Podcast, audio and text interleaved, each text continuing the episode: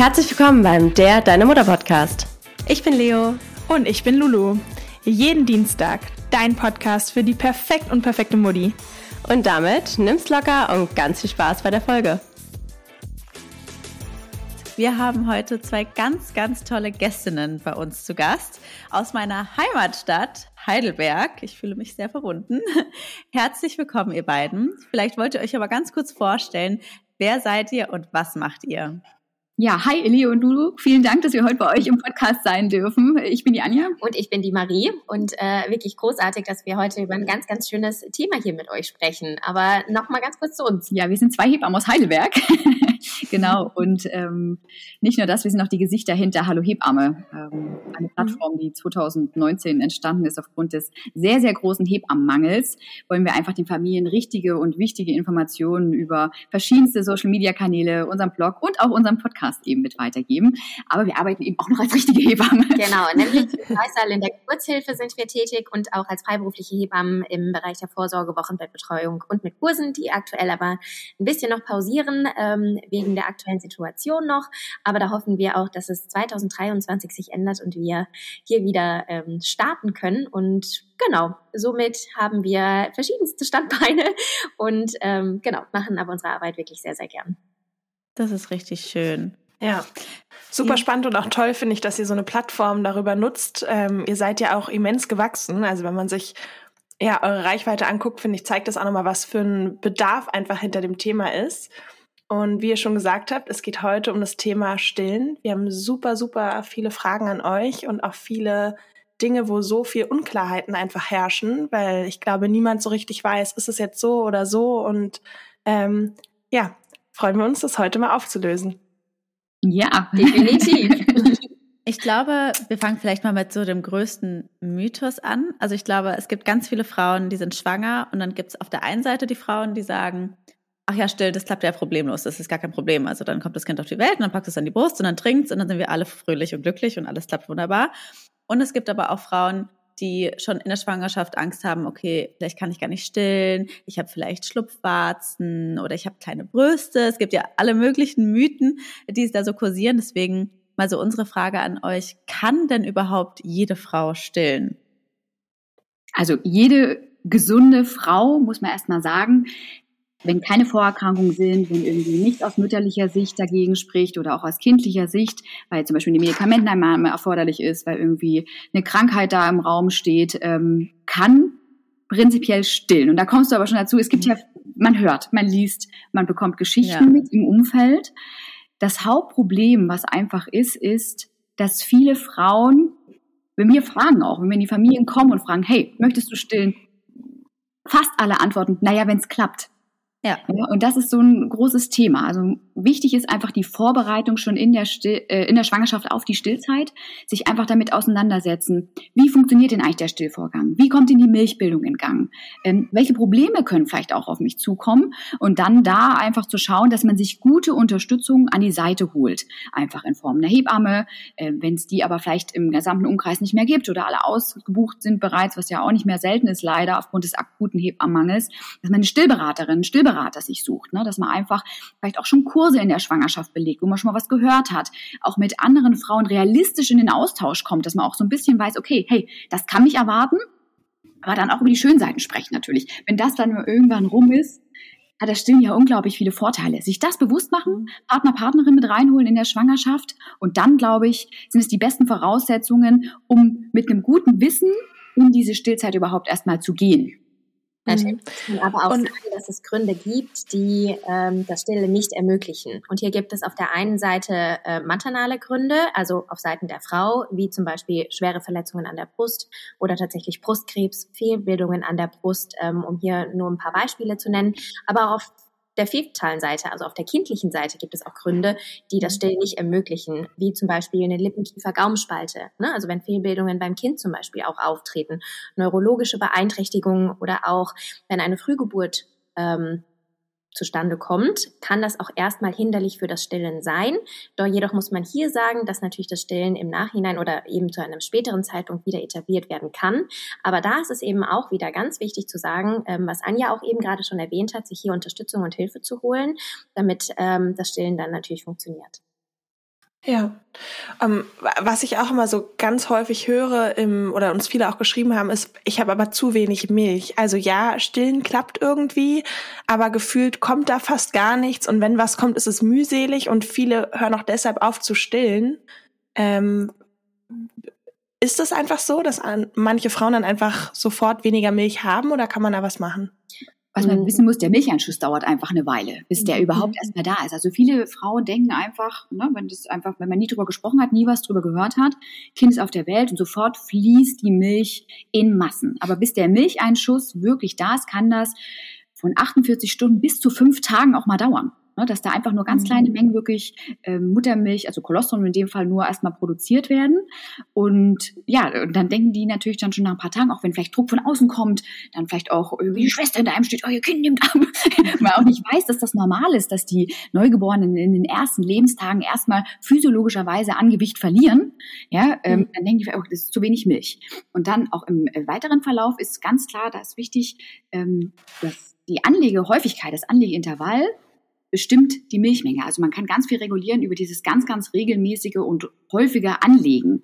Ne, was mhm. die dann auch vielleicht interpretieren in, oh, ich, du warst doch jetzt gerade an der Brust und jetzt schon wieder eine halbe Stunde mhm. später. Ne? Also dieses, ich glaube, das kann jede äh, Mama irgendwie relaten, mhm. ja? also, dass das dann auch am Anfang ganz schön kräftezehrend sein kann oder manchmal auch in manchen Phasen des Lebens auch ganz schön kräftezehrend sein kann. Aber das hat schon ja. Sinn. Die Natur hat sich schon was dabei gedacht. Aber Marie, du wolltest, glaube ich, auch noch was sagen. Ich glaube ich, ans Wort gegrätscht. Ja, ähm, was man hier, glaube ich, auch noch erwähnen sollte, ist, dass ähm, auch die Brust sich natürlich verändert. Das heißt, ähm, nach der Geburt, wenn ist die Brust vielleicht noch normal, das Kolostrum ist da, sie fühlt sich ein bisschen gespannt an, dann kommt der Milcheinschuss, ne? die Brüste explodieren, muss man ja wirklich sagen. Ähm, sie spannen wirklich sehr und es kann ja tatsächlich auch schmerzhaft sein. Und dann nach zwei Wochen ähm, findet die Brust ungefähr ihre Größe, wie sie die komplette Stillzeit sein wird. Dann ist sie auch nicht mehr ganz so gespannt, sie kommt in ihre ähm, Form, wie sie, wie sie ist und fühlt sich nicht mehr so gespannt an und man hat so ein bisschen das Gefühl, okay, meine Brust ist eigentlich leer. Und dann kriegen mhm. wir als Hebammen auch auf die Frage gestellt, irgendwie habe ich das Gefühl, meine Brust ist nicht mehr so gespannt und es ist nicht mehr ja. so viel Milch da. Aber es ist genau dieselbe Milchmenge da, nur das Brustgewebe und die Brust drumherum hat sich einfach daran gewöhnt und weiß, wie viel Milch muss mein Körper produzieren, damit ich das Wesen, was gerade geboren ist, ernähren kann. Ähm, und das sorgt auch manchmal ganz oft dazu, dass man denkt, man hat zu wenig Milch, aber man hat es gar nicht. Und ähm, im Vergleich zum Beispiel zu der Flaschenernährung ist es natürlich schon, dass man hier nicht überprüfen kann, wie viel Milliliter trinkt denn jetzt mein Kind pro Mahlzeit. Ne? Ja. Kommt denn jetzt wirklich aus meiner Brust raus? Und das ist ähm, auch manchmal gar nicht so einfach äh, für die Mamas, damit sie wissen, okay, trinkt das jetzt vielleicht 50 Milliliter, 100 Milliliter, 200 Milliliter, damit man das so ein bisschen einschätzen kann oder sich an bestimmten Werten ranhangeln kann. Aber wichtig ist hier auch von unserer Seite aus darauf zu achten, wie entwickelt sich denn das Kind? Ähm, ist das Kind gut genährt? Ne? Ähm, entwickelt sich das Gewicht gut? Nimmt das Kind ab oder ist dann ähm, nach ungefähr 14 Tagen nach Geburt, sollte das Geburtsgewicht wieder erreicht sein, weil Anja gerade ja auch sagte, nach der Geburt verlieren die Kinder ja erst an Gewicht. Das heißt, wenn wir die Entwicklung des Kindes betrachten und sehen, okay, das ist alles physiologisch, es ist gut, dann ist auch genug Milch da. Ähm, super interessant. Ich würde aber sagen, auch wie jede Mutter, also Lulu und ich auch, als wir gestillt haben, haben uns immer wieder geschrieben, du, ich glaube, ich habe keine Milch mehr. So dann auch so ja. gerade ein paar Monate später, so, oh, es fühlt sich so mhm. leer an, ich fühle mich so ausgesaugt. Mhm. Und dann fängt man ja auch an zu googeln. Was wären dann wirklich so ganz klare Indizien, woran wir Mütter erkennen könnten, okay, jetzt lässt meine Milchproduktion ja wirklich tatsächlich nach über die Monate. Ähm, zum Beispiel kennen wir das auch, dass dann irgendwie die Babys danach noch super quengelig sind und man das Gefühl hat, irgendwie haben die doch noch Hunger und was verunsichert einen so wahnsinnig doll. Da sprichst du gerade was ganz äh, Wichtiges an und hast auch schon die ersten Zeichen dafür genannt. Genau, weil man sieht es nämlich auch an den Neugeborenen beziehungsweise den Babys. Wenn die nach den Stillmahlzeiten unruhig sind, quengelig, ähm, weiter weinen, weiter Suchzeichen machen, also dass sie mit dem Kopf so wackeln, ne? weiter die Brust nochmal suchen, versuchen überall zu saugen, an den Fingerchen, ähm, an Hals, Nase, also sie fangen ja dann wirklich überall am Ärmchen, an der Schulter irgendwie nochmal zu suchen, wo es äh, dann doch vielleicht nochmal ein bisschen Milch gibt dann können das natürlich Indizien sein, dass das Kind noch Hunger hat, auch wenn äh, gerade schon gestillt wurde. Und auch wenn die Ausscheidung, das merkt man, Ausscheidungen sind mhm. auch immer ein sehr, sehr gutes Kriterium. Ja. Das geben wir auch den Eltern, den Familien immer mit an die Hand. Hat ja nicht jeder jetzt so eine Babywaage da zu Hause. Ne? Und ja. man kann einfach gut über die Ausscheidung in der Windel kontrollieren, Ja, sind die nass? Werden die auf einmal trocken? Wird es weniger Urin? Ist gar kein Urin mehr da? Ne? Also über den Stuhlgang kann man es nicht so richtig kontrollieren. Aber gerade ja. über den Urin, die Urinausscheidung, die ist ein sehr, sehr guter Indikator für die Eltern eben, ob ähm, da genug ins Kind reinläuft. Weil nur wenn genug ins Kind reinkommt, kann auch wieder ja. unten was rauskommen. Was wäre da so eine Faustregel?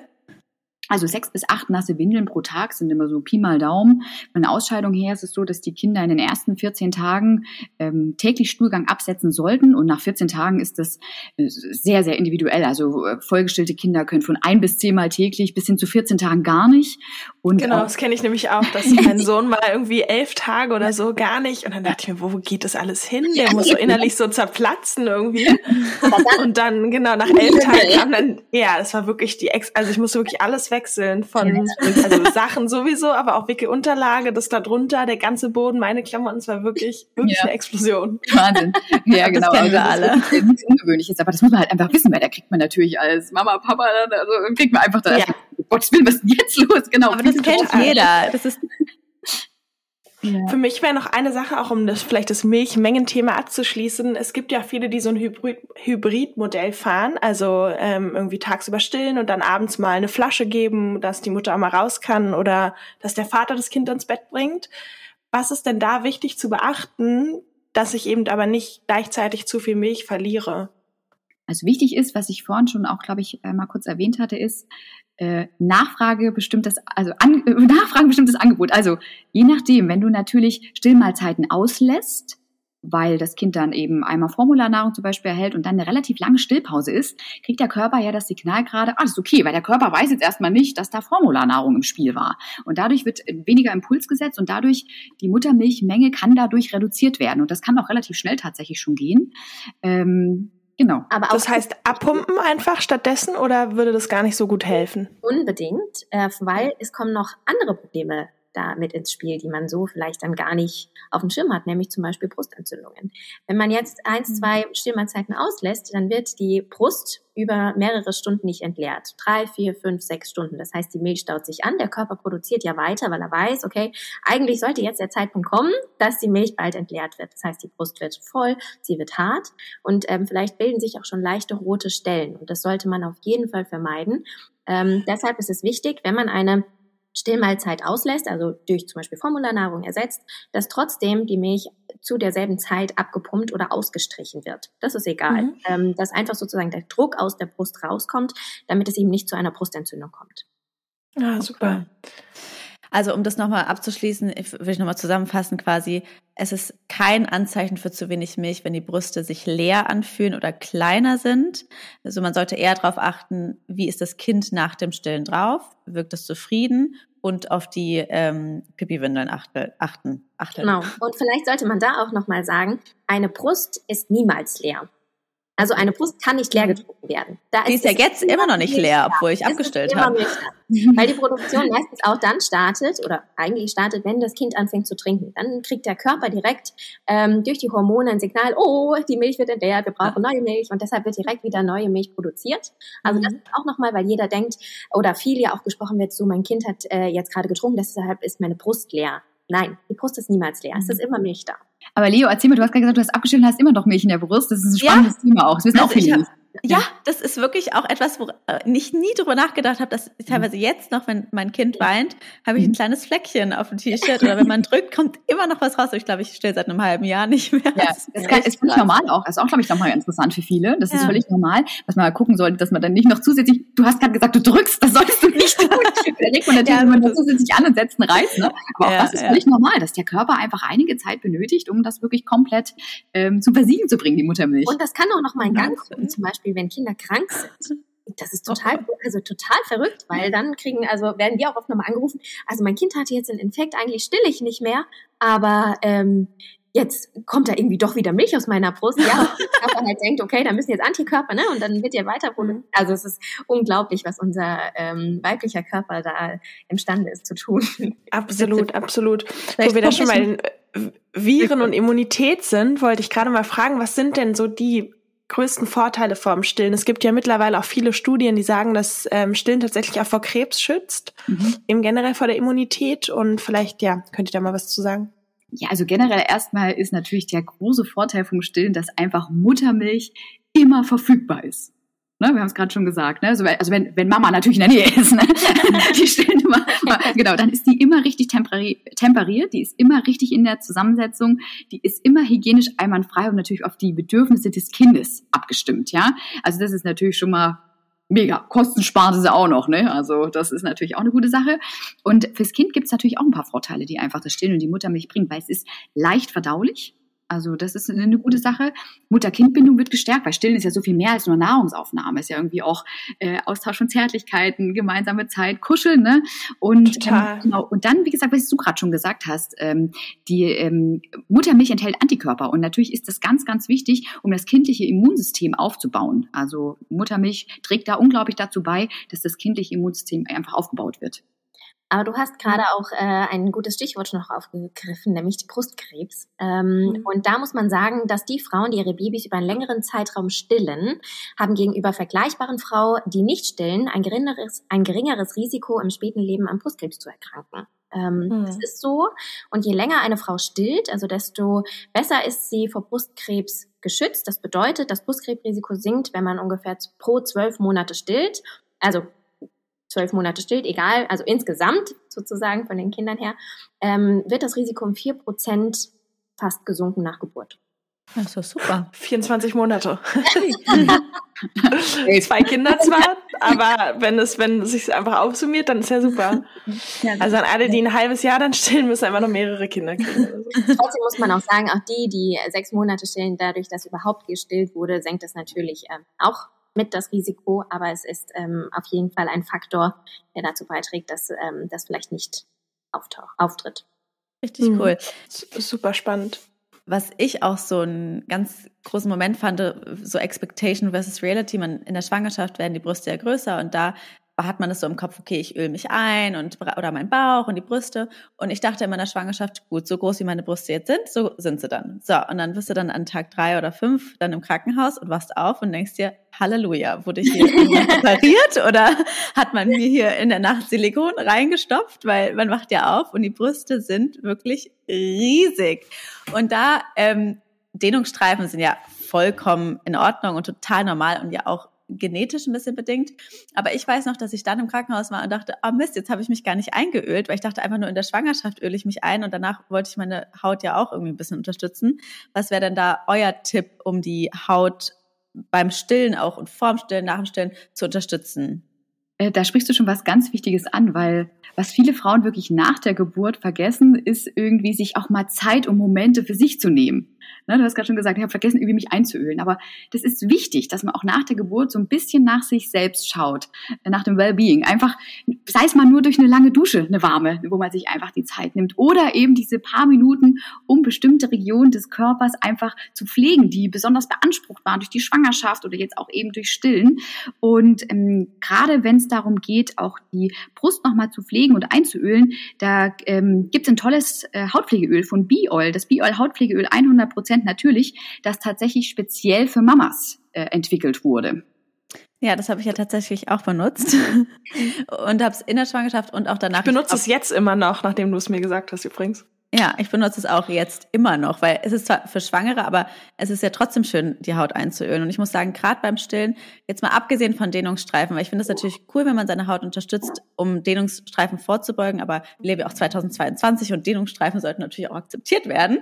Aber ich finde, es ist, ist ja auch ein Hautgefühl. Also ich finde, gerade wenn man am Anfang diesen Milcheinschuss hat und die Haut spannt und auch während des Stillens noch, das spannt auch und es tut weh. Und wie du sagst, ich finde es auf der einen Seite einfach einen tollen Self-Care-Moment, die Haut schön einzuölen, sich die Zeit Zeit zu nehmen, sich mit seinem Körper zu beschäftigen, gerade auch wenn man schwanger ist, den Bauch einzuölen und aber auch danach. Und ich glaube, gerade das danach finde ich sogar teilweise noch wichtiger, weil in der Schwangerschaft machen es die meisten und danach wird es aber vergessen. Total, weil ja. nicht da ist, ja, ja, häufig, ja. Und wichtig ist hier aber auch nochmal zu erwähnen, dass wenn man stillt ähm, und auch im Wochenbett das Öl weiterverwendet, was äh, wir ja auch gerade schon gesagt haben, ihr tut es ja auch jetzt noch, ja. Ähm, aber wenn man stillt, dass man die Brustwarzenpartie ähm, weiträumig ausspart, ähm, damit ah. eben die Kinder nicht das Öl trinken, wenn sie kurz danach ja. dann vielleicht doch Hunger haben.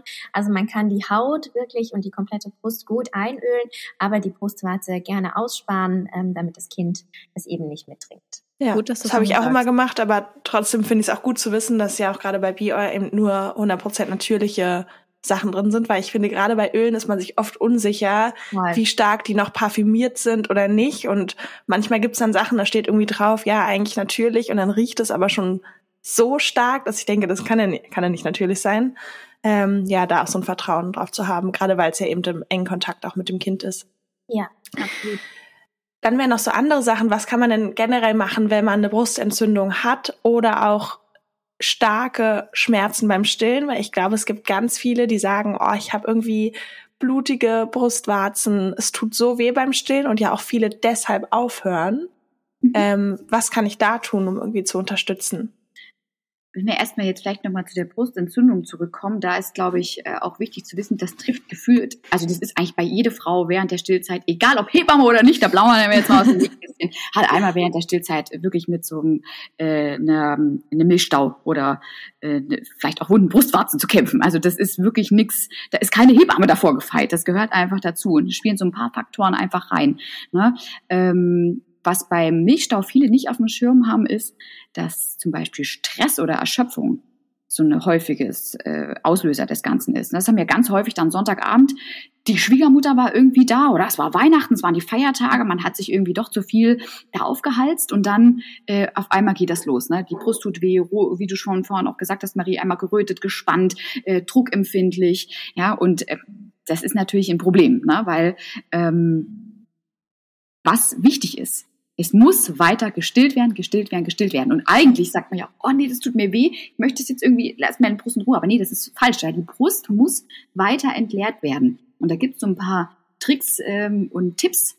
Ähm, und zwar, dass man immer mit der Seite dann mit dem Stillen zum einen beginnt Bevor man aber stillt, dass man einfach die Brust schön vorwärmt. Das kann einfach entweder mit einem mhm. feuchten Tuch, mit äh, feuchter Wärme einfach sein oder auch mit einem Kirschkernkissen, dass man einfach diesen betroffenen Bereich schön warm macht, schöne Brustmassage macht und dann legt man das Kind eben so an, dass der Unterkiefer immer in die Position äh, platziert wird, dass der Stau quasi zum Unterkiefer zeigt, weil einfach der dann gut entleert werden kann. Ne? Und da ergeben sich manchmal einfach die bizarrsten Stillpositionen. Ne? Wenn der irgendwie mhm. so im linken oberen Quadrant sitzt, dann legt man sich das Kindgefühl einmal um die Schultern. aber ich finde, das ist gut, dass du das aber nochmal sagst, weil ich dachte immer, nee, man, man, man darf sein Kind nur in der normalen Wiegeposition stillen. Also ich, ich, ich habe mich auch lange nicht getraut, im Liegen zu stillen, weil ich dachte, das darf man nicht. Nee, man darf wirklich, man kann, darf da, man darf und muss, also beim Milchstau gibt es sogar gar keine Frage, da muss man sogar kreativ werden. Und das ist absolut okay. Am Anfang macht es vielleicht Sinn, ne, dass man nur eine Position, um erstmal irgendwie reinzukommen, um zu üben, ne, um zu, irgendwie ein gutes Handling auch zu kriegen. Aber später dann im Verlauf, man darf in theoretisch allen Positionen und an allen Plätzen irgendwie stillen. Genau. Und ähm, was jetzt auch noch wichtig ist, während der, äh, des Stillvorgangs dann, dass man einfach noch zusätzlich dieses Bereich äh, massiert. Entweder nimmt man zwei Finger und macht dann so kleine leichte kreisende Bewegungen oder man kann eine elektrische Zahnbürste nehmen oder auch witzig ein Auflegevibrator. Ja, ist auch was. Oh, coole Idee. Können wir Hebammen somit von der Steuer absetzen. Ja, herzlichen Glückwunsch. genau. Und Aber auch eine elektrische Zahnbürste ist zum Beispiel super. Ne? Kann genau. man auch gut verwenden. Genau. Und wenn das Stillen dann ähm, vorbei ist, und dann muss man einfach gucken, fühlt sich die Brust jetzt schon gut an, fühlt die sich entleert an, wenn nicht, nochmal ab unter die warme Dusche, Bereich nochmal warm abbrausen, nochmal ausstreichen, einfach gucken, dass die Milch rauskommt und dann ganz wichtig, im Anschluss kühlen, kühlen, kühlen. Und das ist auch nochmal ein wichtiger Tipp. Jede stillende Frau sollte während der Stillzeit Quark in ihrem Kühlschrank haben. Ist völlig mhm. egal, ob der 1,5 Prozent Fett hat oder Vollfett, ist völlig egal. Aber ähm, alternativ vegane Variante in Weißkohl, ne, weil das einfach die Sachen sind, mit denen man gut einfach kühlen kann, die Brust, wenn so ein Problem mhm. wirklich da mal aufgetreten ist. Und Genau, dann wunde Brustwarzen, wolltet ihr auch noch was wissen? Ja. Genau. genau, wunde Brustwarzen, das hatte ich zum Beispiel auch extrem. Ich weiß nicht, Leo, wie es bei dir war. war ich glaube, das hat jeder. Also ich dachte, ich sterbe am Anfang. ja, fies, wenn man das nicht weiß. Ja, ne? und nee, ist wusste ich auch eine große nicht. Herausforderung. Ne? Ähm, also weil man eben da auch dranbleiben muss. Und äh, bei wunden Brustwarzen muss man ein bisschen schauen, ähm, wo liegt das Problem. Wie Anja gerade sagte, beim Milchstau kann es natürlich äh, eben auch der Stress sein oder auch zu enge Kleidung und zu ein enger BH. So muss man natürlich auch bei den Brustwarzen schauen, warum sind die wunden Brustwarzen entstanden. Und oft oder worauf man hier wirklich gut schauen sollte, wäre zum Beispiel ähm, die richtige Anlegetechnik. Ne? Also saugt das Kind korrekt an der Brust. Und das bedeutet, dass erstens das Kind erstmal richtig oder korrekt bei der Mama positioniert sein sollte. Das heißt, dass Ohr, Schulter und Hüfte auf einer Linie sein sollte, Bauch zu Bauch, also dass einmal der Bauch des Kindes zum Bauch zum Beispiel der Mama zeigt, wenn in der Wiegeposition gestillt wird und dann auch, dass der Mund des Neugeborenen weit genug auf ist und somit genug Brustwarze und Brustwarzenvorhof in den Mund des Neugeborenen reinragt, weil dann kann die Brustwarze in den äh, weichen Gaum, also in den hinteren Teil des Mundes gelangen und hier ähm, sollte das auch Platz finden und hier werden die Brustwarzen nicht wund. Wenn ähm, die Anlegetechnik nicht korrekt stattfindet und sozusagen dann die Brustwarze im vorderen Mundraum ist oder sogar die Kinder anfangen mit den Zahnleisten darauf rumzukauen, kann man sich schon vorstellen, dass das eine sehr schmerzhafte Angelegenheit sein kann und so eben die Brustwarzen auch wund werden. Das kann zum Beispiel eine Möglichkeit sein, ähm, worauf man schauen sollte. Also wichtig für uns zum Beispiel als Hebammen oder ähm, dann auch, wenn man ähm, Hebammen beziehungsweise keine Hebamme zur Seite hat, sollte man hier wirklich einen Stillberater oder eine Stillberaterin sich zur Seite holen, damit die wirklich einmal eine komplette Stillmahlzeit mit anschauen und dann sozusagen gucken können, okay, ähm, warum kam das jetzt zustande? Man muss natürlich auch sagen, dass wenn man jetzt zum Beispiel auch das erste Kind bekommt, aber auch bei dem zweiten und dritten, ähm, dass am Anfang einfach wunde Brustwarzen entstehen können. Ne? Da ist dann auf einmal so ein kleines Saugmünsterchen, ein kleiner Milchpiranha, wie ich immer so schön sage, der an die Brust rangeht, ja, und auf einmal alle zwei Stunden oder sogar mehr anfängt dort zu saugen. Und ähm, die Haut ist natürlich super empfindlich. Ne? Es ist eine sehr weiche ähm, Haut. Also es ist ja dieselbe Haut, die wir auch auf den Lippen haben. Ähm, und da muss sich der Körper natürlich auch erstmal dran gewöhnen. Also ja. wer das zum Beispiel hat, ähm, wie gesagt, es ist wichtig, holt euch Hilfe, dass man einmal schaut, okay, ähm, sind die Stillmahlzeiten gut, ist das Kind korrekt angelegt und dann ähm, Augen zu und durch leider. Aber alle Mamas da draußen, die vielleicht gerade damit zu kämpfen haben, haltet durch. Äh, wir drücken euch ganz fest die Daumen, holt euch Hilfe und ihr werdet es ganz, ganz sicher auch dieses Problem gut meistern. Ja, super. Wie steht ihr denn zu Ersatzsachen wie zum Beispiel Stillhütchen? Was ja viele auch nutzen. Was ist eine gute Möglichkeit, also toll, dass es solche Stillhilfsmittel inzwischen gibt, weil wenn wirklich Probleme sind, können die manchmal ganz tolle Hilfe leisten. Also mhm. ähm, ich glaube, wichtig ist aber hier, dass man immer individuell ja. auch von Frau mhm. zu Frau wirklich entscheidet, welche Hilfsmittel sind hier wirklich gerade sinnvoll. Sind die Brustwarzen zum Beispiel jetzt so wund, dann kann natürlich ein Stillhütchen eine tolle Möglichkeit sein, bevor komplett abgestillt wird. Ne? Also mhm. man muss immer ein bisschen individuell gucken, okay, ähm, welches Hilfsmittel wäre jetzt hier zum Beispiel sinnvoll, damit erstens die Stillbeziehung zwischen Mutter und Kind weitergeführt werden kann, das Problem dann sozusagen behoben werden kann und dann kann man natürlich zum Beispiel ein Stillhütchen auch wieder abgewöhnen, sodass dann wieder nur ähm, sozusagen ohne Stillhilfsmittel gestillt werden kann. Ja. Aber übergangsweise kann es eine Möglichkeit sein, Dennoch ist es wichtig zu sagen, ähm, ist es individuell immer ähm, wichtig zu entscheiden, welches Hilfsmittel benutzt werden sollte oder auch nicht. Mhm. Ja, mega spannend. Ähm, jetzt kommen wir zu einer der meistgestelltesten Frage, meistgestellten Frage, die uns Followerinnen geschrieben haben. Und zwar, wie ist es, wenn ich davor vielleicht geraucht habe und auch mal gern ein Glas Alkohol getrunken habe? Was ist so die Regel? Wann kann ich trinken? Kann ich überhaupt trinken? Und wie, la wie lange muss ich ähm, danach pausieren? Also was man generell wissen sollte, Rauchen, Alkohol trinken und Stillen lässt sich nicht wirklich gut miteinander vereinbaren. Das ist so. Na, wenn Alkohol getrunken wurde, ist einfach so, dass die Muttermilch denselben Alkoholgehalt hat wie das Blut. Also das ist, glaube ich, auch nochmal wichtig zu wissen. Und mhm. Muttermilch ist auch wirklich dann erst wieder komplett alkoholfrei, wenn der Alkohol im Blut vollständig abgebaut ist. Ich glaube, das ist wichtig mhm. zu wissen für viele, weil ja. eine, zwei, drei, vier Gläschen schadet ja. ja vielleicht nicht. Ja, und wenn ihr mal so einen ungefähren Richtwert auch habt, ähm, 100 25 Milliliter, also ein kleines Glas Wein oder auch so 0,3 Bier, hat, äh, da braucht der Körper tatsächlich anderthalb bis zwei Stunden, bis der Alkoholgehalt im Blut dann wirklich vollständig abgebaut ist. Und man kann, das ist ja immer so dieses, wird ja immer so erzählt, ja, dann geh halt mal unter die kalte Dusche oder dann beweg dich halt mal mehr, dann wird das irgendwie schneller abgebaut. Tatsächlich dieser Alkoholabbau im Blut kann nicht beschleunigt werden. Das ist mhm. einfach Quatsch. Deswegen muss man auch wirklich sagen, wenn Alkohol getrunken wird, muss das immer mit dem Wissen passieren und das muss jede Frau für sich selbst entscheiden, wann und wie viel sie Alkohol trinkt. Weil man muss einfach mhm. sagen, übermäßiger Konsum an Alkohol ist schädlich für das Kind. Ähm, weil es mhm. eben einfach in die Muttermilch übergeht. Das heißt, es kann erstens die Milchproduktion zum Beispiel verringern. Ne? Es kann den ähm, Wach, also zum Beispiel den Schlaf-Wachrhythmus des Kindes beeinträchtigen und stören. Das heißt, dass sie unruhiger schlafen, häufiger in der Nacht sozusagen wach werden.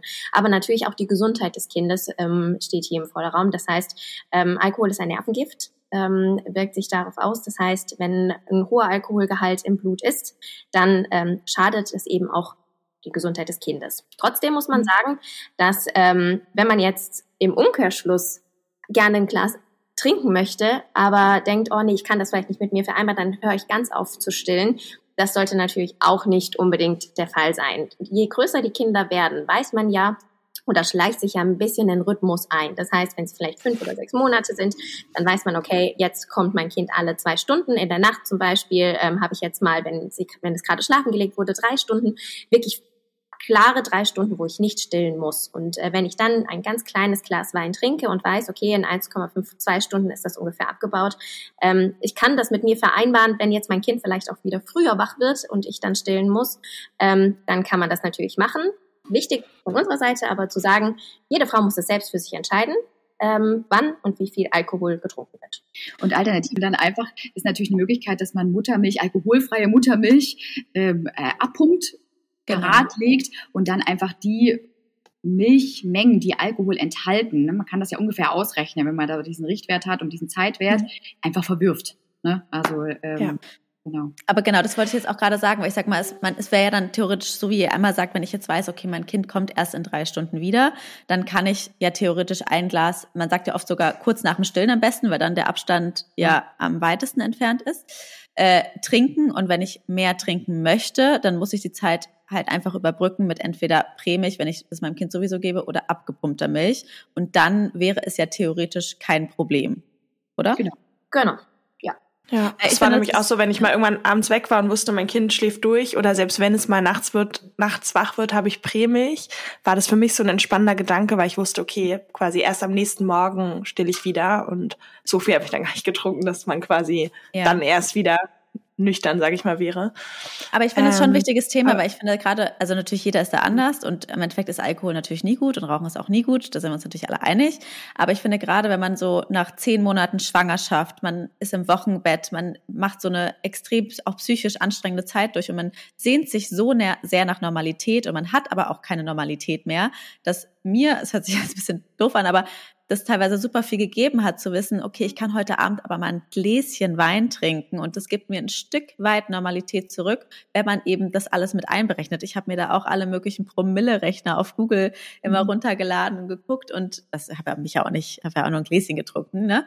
Aber deswegen finde ich es gut zu wissen, dass man schon es machen kann, wenn man aber sich einfach nur weiß, wie und ne? Und noch eine Sache wäre aber auch, wenn ich jetzt trinke, dann muss ich danach trotzdem abpumpen und die Milch wegschmeißen, weil da finde ich, ist es gibt so viele uneinige Sachen. Also ich habe auch ein paar Hebammen kennengelernt, die gesagt haben, nee, einfach nur warten.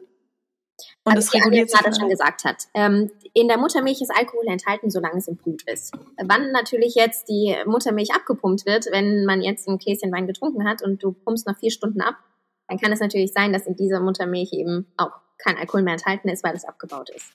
Ähm, ich weiß, dass man sich gerne auf diese oder dass das ein großes Thema ist und wie äh, du auch gerade schon gesagt hast, ähm, ein Stück Normalität vielleicht wieder zurückkehrt in dem Sinne, dass man vielleicht ein Glas Wein trinkt und man ganz viele Promillerechner und und und sich da eben anschaut, ne, weil man äh, natürlich dann auch guckt, wie es ist. Trotzdem sollte man, glaube ich, das einfach realistisch sehen und sagen, okay, man macht es im eigenen Ermessen ähm, weil es kann natürlich auch immer mal sein, dass das Kind früher wach wird. Ne?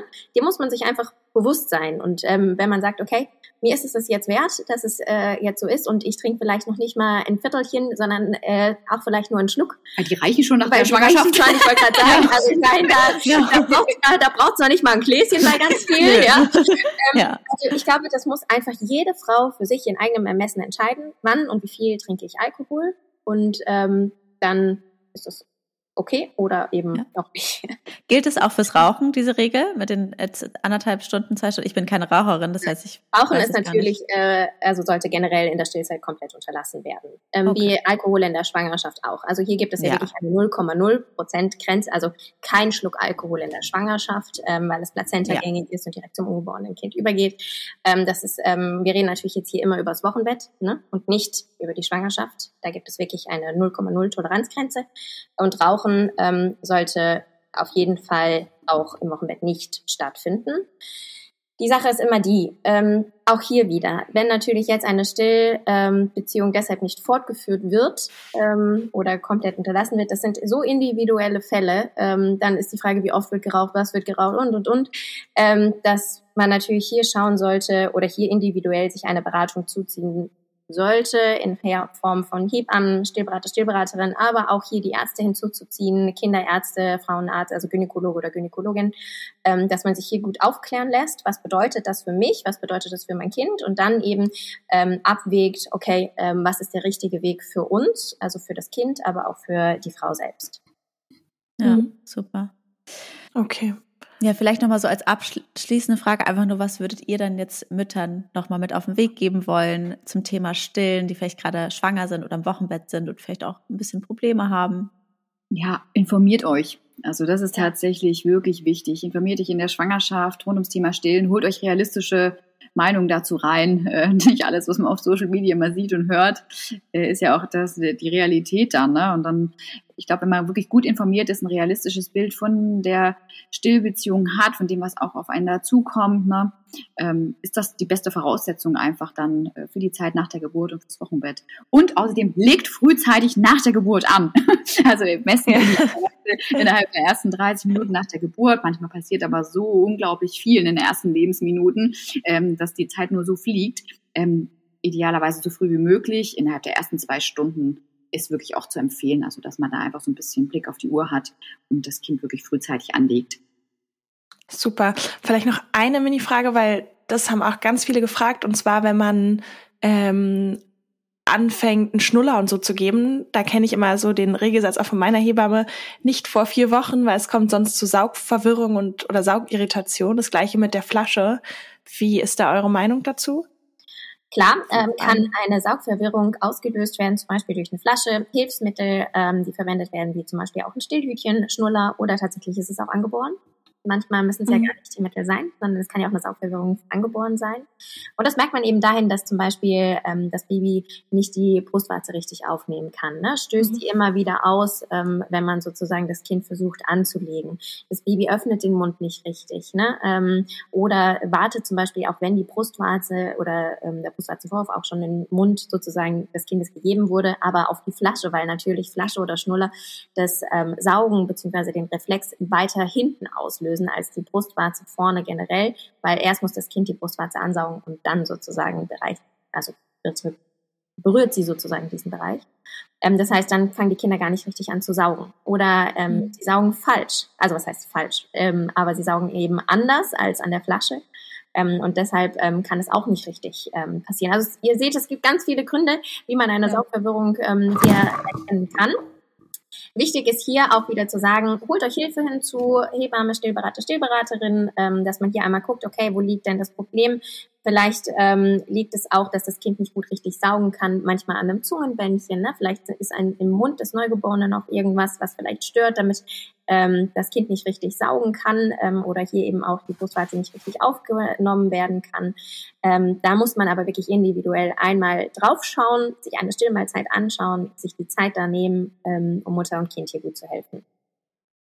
Super. Ja. Vielen, vielen, vielen Dank, ihr beiden. Das war wirklich eine super, super coole und informative Folge. Ich sehe schon den Titel, wie Vibratoren beim Stillen helfen können. also vielen lieben Dank euch beiden und schaut auf jeden Fall auf dem Kanal von Hallo Hebamme vorbei. Da gibt es super, super viele hilfreiche Tipps. Und genau, vielleicht sehen wir uns ja mal bald in Heidelberg. Vielen, vielen, vielen Dank, Dank, dass wir zu Gast bei euch sein durften. Danke für eure Zeit. Tschüss. Tschüss. Tschüss. Das war der, der Mutter-Podcast mit Leo und Lulu Luisa. Bis zum nächsten Mal.